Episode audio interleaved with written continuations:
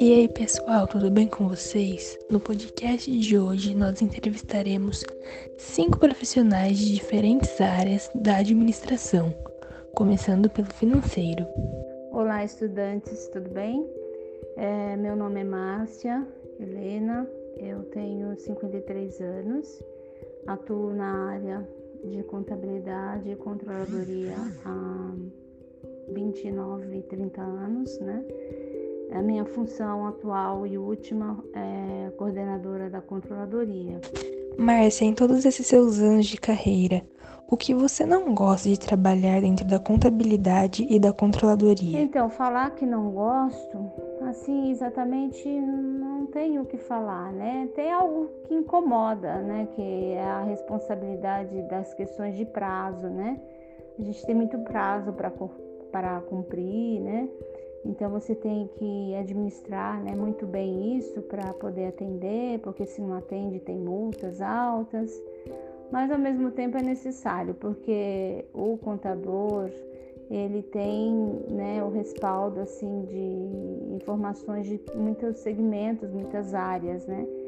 Então você tem que ter disciplina nesse sentido para que você não atrase né, os prazos das obrigações acessórias que a gente tem, que são muitas, porque se atrasa a multa é grande, né? Então isso é uma coisa chata, mas necessária, tá? Essa é minha minha o que eu tenho a falar assim sobre isso, tá? Seria os prazos. Nossa, eu imagino que deva ser muita pressão em cima de vocês para conseguir concluir tudo a prazo, né? É, agora para nós encerrarmos, que dica você daria para um estudante que, que quer ingressar na área da contabilidade agora?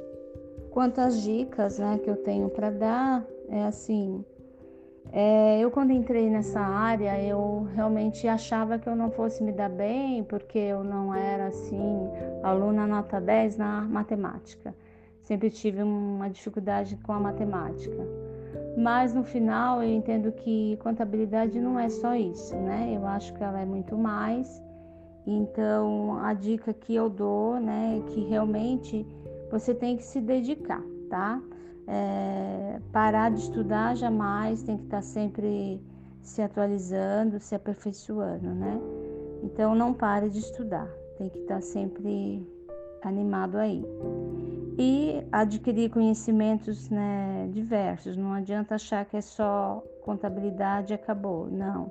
Vocês têm que ter o domínio, conhecimentos também é, como setores de liderança, gestão de pessoas, direito, economia, é, finanças. Então, assim, é um leque muito grande, né? O contador ele tem que ter uma visão holística de tudo é uma visão por cima, né, de todos os setores, né, da, da empresa, né, e dominar um pouco de cada um, né, porque você vai se deparar com eles no meio do caminho, né, e você precisa saber lidar com isso.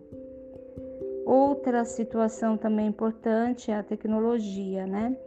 É, quando eu me formei, nem tanto. É, eu vinha de uma, de uma contabilidade de ficha tríplice, eu acredito que talvez a professora de vocês já tenha comentado. E, mas eu fui né, entrando nesse universo, as coisas foram atualizando e a tecnologia chegou. Né? Hoje a gente vive uma contabilidade é, toda informatizada. Né? É, a gente, eu digo que a gente tem que ser mais analista do que propriamente o contador ali que fica ticando, conferindo só, né?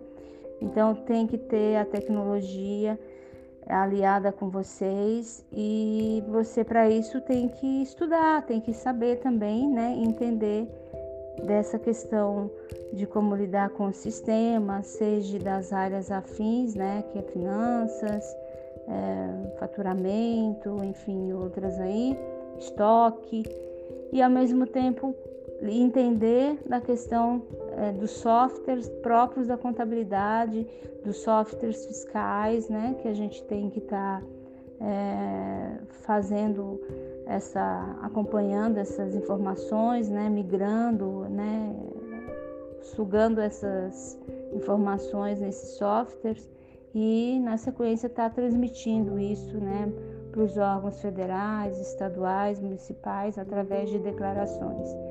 E todo esse leque, né, a gente chama isso de obrigações acessórias. Desistir.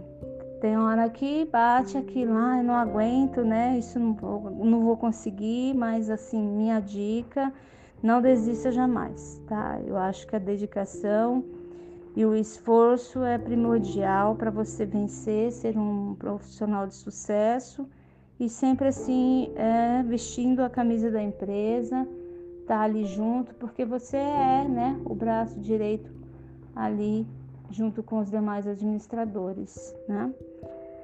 E assim, por mais que você possa se sentir, né, que você tem toda essa responsabilidade, a humildade é tudo, né?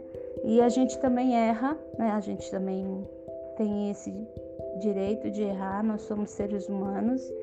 Então a gente tem que ser humilde para reconhecer que errou e é, tentar rever a situação e corrigir esses erros, né?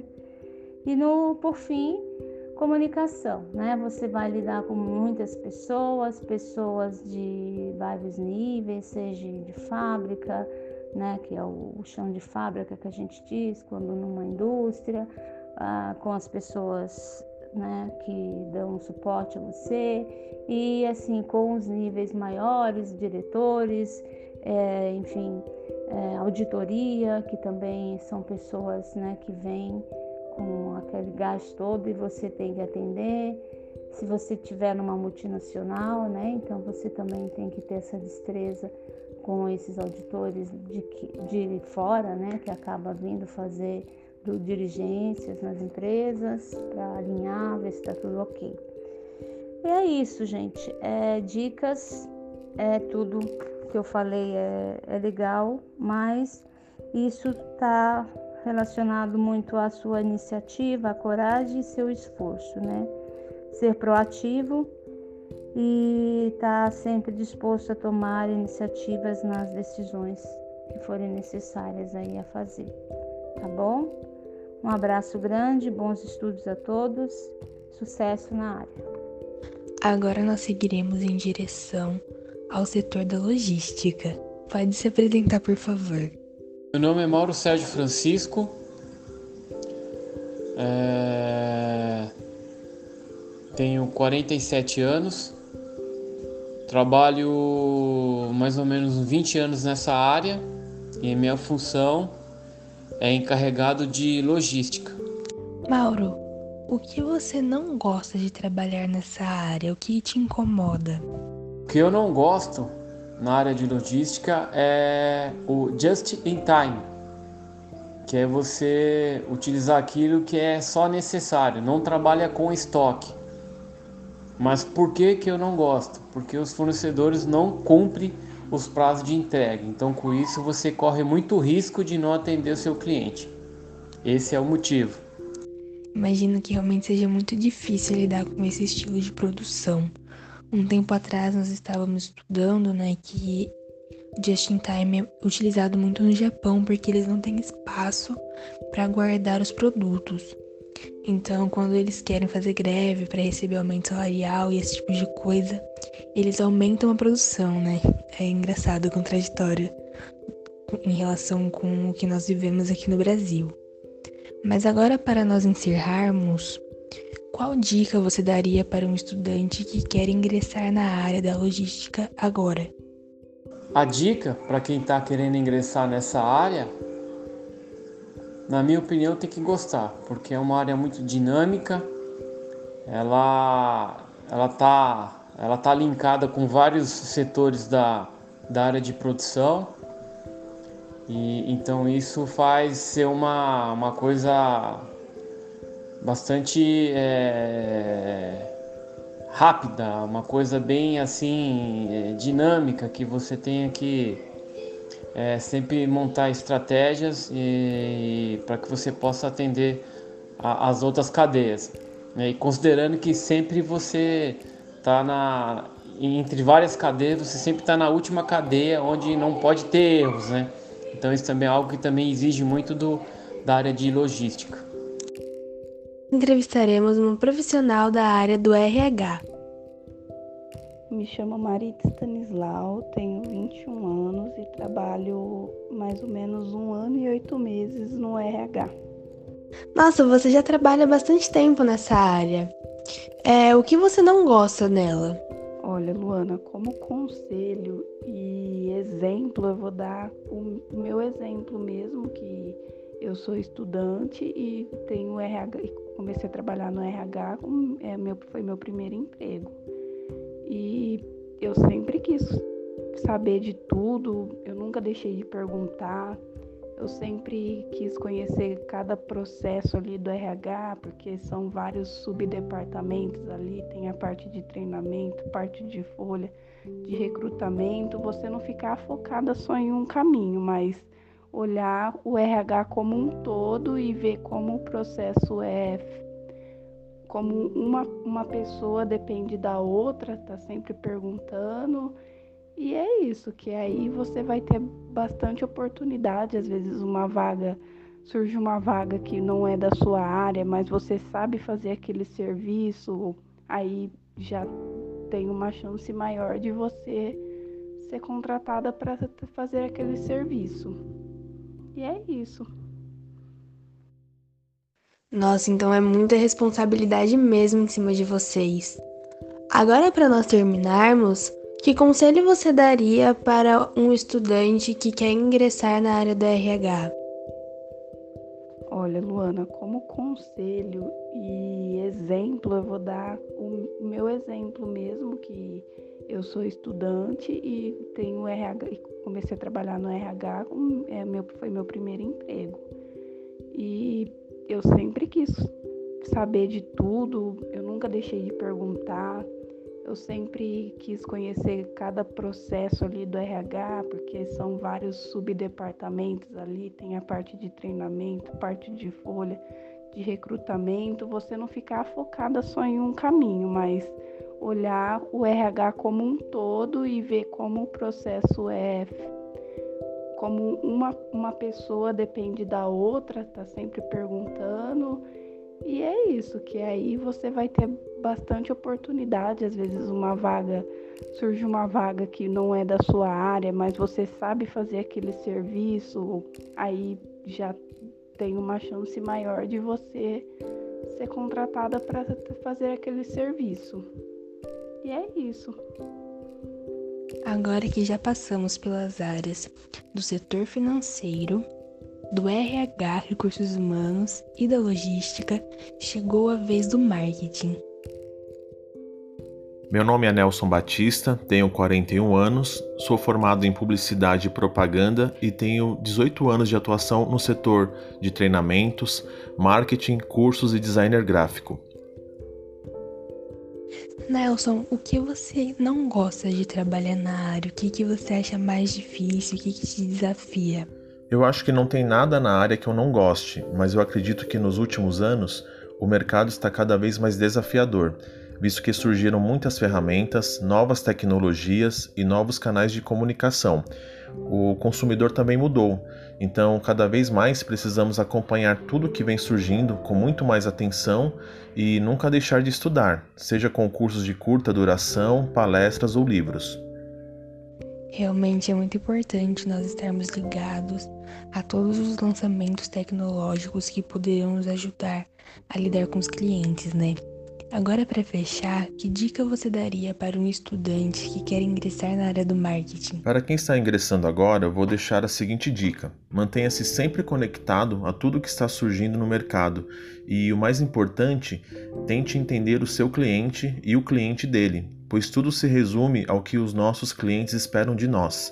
Portanto, temos que estudar não somente as novas ferramentas, as novas mídias de divulgação, mas principalmente a cabeça das pessoas, pois são elas quem devemos atingir. Estamos chegando ao fim de nossa entrevista, mas ainda temos o último convidado. Dessa vez no setor de produção. No caso dele, produção de conteúdo para treinamentos.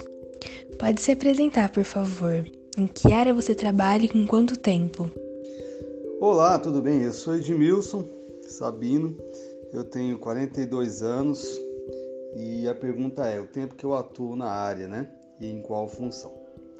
Vamos lá. Eu sou empresário, instrutor de treinamentos de máquinas pesadas e em segurança do trabalho. Eu já atuo nessa área como empresário há seis anos, mas como instrutor eu já e, e criador de conteúdo eh, na base ali dos seus 10 anos. E a gente vai falar um pouco sobre o assunto. Edmilson, o que você não gosta nessa área? Algo que eu não gosto na área. Essa é a pergunta. Essa é uma pergunta que é difícil de responder ao mesmo tempo fácil, né? É meio complicado, porque geralmente tudo eu gosto da minha área, desde a criação do conteúdo, é, do material de apostila, dos slides e, e tudo mais. Eu sempre gosto de aplicar. O que eu não gosto na área é quando a gente vai entregar um treinamento para uma pessoa, para uma turma, e, e, que determinada pessoa ela, ou ela fala, ah, isso eu já sei, é, isso, isso eu já sei há algum tempo, isso eu não preciso saber. Ou então começa a fazer aquelas caras e, e acabam que desviando a atenção do curso, e isso não é bacana, porque afinal um profissional como eu ou como tantos outros aí, professores e tudo mais, é, se debruçam o tempo em cima de criação e desenvolvimento da melhor forma aí para entregar né, um conteúdo de aprendizado aos alunos ou aos participantes de um curso e muitas vezes perdem noite de sono e deixam de fazer coisas que poderiam ser feitas bacana com a família, passear ou alguma coisa do tipo para entregar o seu tempo em criação de conteúdo e, e os alunos ou os participantes é, fazem poucos desfazendo né, do trabalho tão árduo que é a criação de conteúdo e a entrega de, de conteúdo para o aluno em sala. Então, acho que a falta de educação e a falta de compromisso é uma das coisas que mais desagradam na área de um instrutor ou de um professor ou de criador de conteúdo, seja lá qual for a área que, que estiver direcionado. Deve ser horrível lidar com pessoas que não sabem valorizar o esforço do seu trabalho, né? Mas agora, para nós terminarmos, que dica você daria para um estudante que quer ingressar na área da produção agora? A dica que eu daria para uma pessoa que deseja ingressar nessa área é uma, uma coisa muito bacana, pergunta muito boa a dica que eu daria é que, que para se entrar nessa área de criação de conteúdo ou de instrutor, né, ou professor que seja o caso, é que você realmente goste, né? Escolha aquilo que você realmente gosta de fazer, não importa a área. Às vezes você vai criar conteúdo de como fazer sorvete, mas se é isso que você gosta, eu acho que você tem todo, né, tem todo um caminho de sucesso pela frente. Então, é uma, a dica que eu sempre deixo é que vá fazer aquilo que você gosta, independente do valor financeiro agregado no primeiro momento. Tá? Porque sucesso, eu costumo dizer que é consequência de um trabalho bem feito. Né? Então, você deve primeiramente entregar um trabalho muito bem feito, com muito gosto, com muito bom gosto, e é certeza que você vai ter sucesso, seja lá aquilo que você for fazer se for uma medicina, se for um engenheiro, se for é, um vendedor de sorvete. Né? Até uma história muito bacana na minha época de, de infância que eu observei e, e tinha um senhor que vendia churrasquinho. No...